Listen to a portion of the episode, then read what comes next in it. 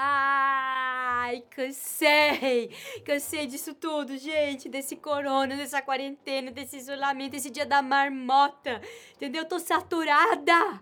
Mas olha, presta atenção, hein? Tô de acordo, tô de acordo com esse isolamento todo. Só que a gente também precisa falar do nosso cansaço. Sabe por quê? Pra juntar força, força e coragem, porque o negócio parece que vai longe.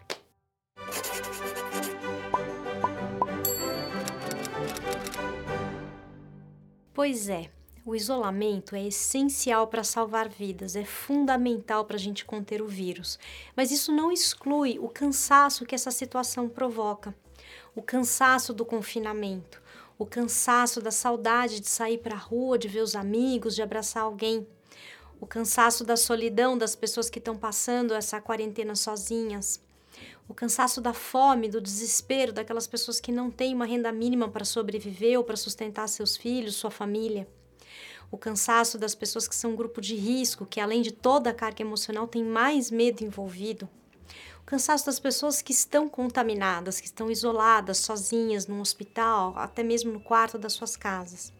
A gente está saturado e isso sobrecarrega o sistema psíquico. Para compreender esse processo, a gente vai propor um experimento. A gente vai colocar aqui em tela cheia essa imagem aqui que é uma mancha com um ponto no centro. Você vai fazer o seguinte experimento: você vai olhar para o ponto fixamente, sem piscar.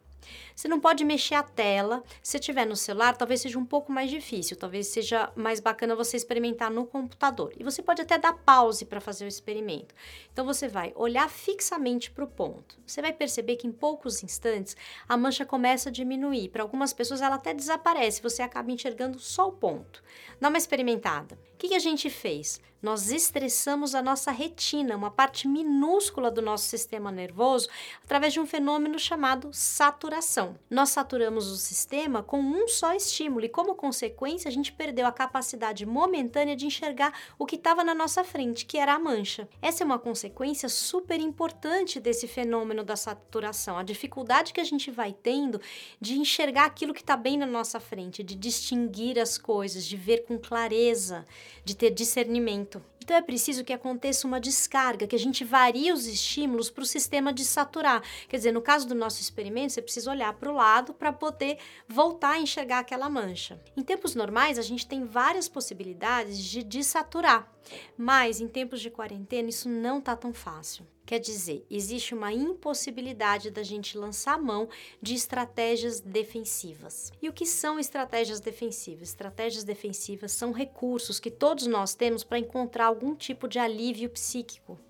Quem fala sobre isso é o psiquiatra e psicanalista francês Christophe Dejour, que é considerado o pai de uma disciplina chamada psicodinâmica do trabalho. Os estudos dele comprovam que nós estressamos não só pelo excesso de estímulos, mas também pela escassez de variação de estímulos, quer dizer, pela monotonia ou pela repetição de uma atividade por muito tempo, que é o que está acontecendo na quarentena. As estratégias defensivas, então, são uma forma que a gente encontra para aliviar essa rotina do trabalho. E a gente tomou emprestado esse conceito de estratégia defensiva da psicodinâmica do trabalho para pensar como é que a gente pode criar estratégias defensivas para essa rotina de quarentena, para essa rotina da casa que a gente está vivendo. Porque em situações normais de não quarentena, se a gente está saturado, se a gente estressa com essa rotina, a gente pode sair, a gente pode ir para um restaurante, a gente pode encontrar os amigos, ir num bar, a gente vai na academia, vai no cinema, quer dizer, a gente faz isso, inclusive, bem naturalmente, sem perceber a importância dessas atividades para nossa mente. Essa variação de atividades ajuda a manter um certo equilíbrio energético, um equilíbrio psíquico.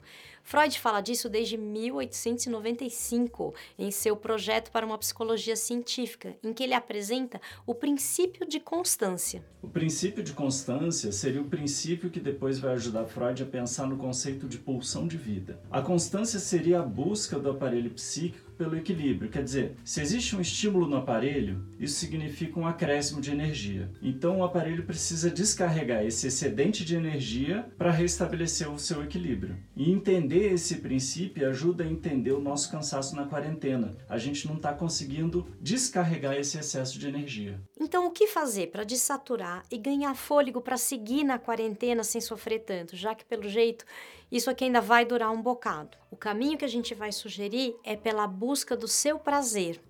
Por quê? Freud vai demonstrar que toda vez que o aparelho psíquico tem uma descarga, a nossa consciência lê isso como prazer. Então, uma chave para a gente aliviar esse cansaço, para a gente desaturar, para a gente conseguir resistir, é a conexão com o nosso prazer. O que, que te dá prazer? Eu sei que não tá fácil, você vai ter que sair desse prazer ideal. Ah, sair com meus amigos me dá prazer. Mas aí, dentro da sua casa, ou na situação que você está, quantos prazeres você consegue encontrar? A gente queria evitar dar as dicas que você já sabe que vão te ajudar, coisas que todo mundo tá falando e que a gente mesmo já falou aqui em outros episódios do canal. Quer dizer, a gente sabe que exercício físico ajuda, que namorar gera prazer, que meditar é ótimo, que você falar com os amigos online ou por telefone telefone também distrai. De repente, você fazer mudanças na sua rotina, se engajar numa frente de solidariedade, ou fazer trabalhos manuais, cozinhar, jardinagem, é, pequenos concertos na casa, enfim. Mas o ponto central é prazer, buscar o que te dá prazer.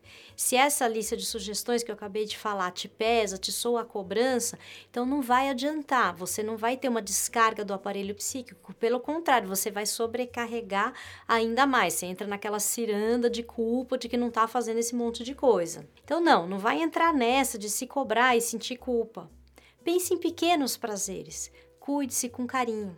E lembre-se, se o cansaço for demais, se tiver muito difícil, tenha a experiência de escuta, um serviço de escuta online criado por um grupo independente de psicólogos e psicanalistas. Lá você pode falar com uma pessoa de fora da sua casa ou de fora do meio que você está convivendo durante 30 minutos para desabafar, para elaborar suas questões, para falar sobre o que está te incomodando ou o que está te cansando. O endereço para acessar está aqui na tela, também está no descritivo, basta você se agendar pelo site e não precisa se preocupar, porque os profissionais estão trabalhando de forma voluntária. A gente já está chegando no final desse episódio, mas não podemos terminar sem uma homenagem a um grupo de pessoas pessoas que está sofrendo a situação de maior estresse e cansaço de todos, os profissionais de saúde que estão atuando na linha de frente. A gente reconhece o esforço e a dedicação e as dificuldades que essas pessoas estão enfrentando para ajudar todos nós a sairmos dessa situação de saturação. Se a gente já cansou,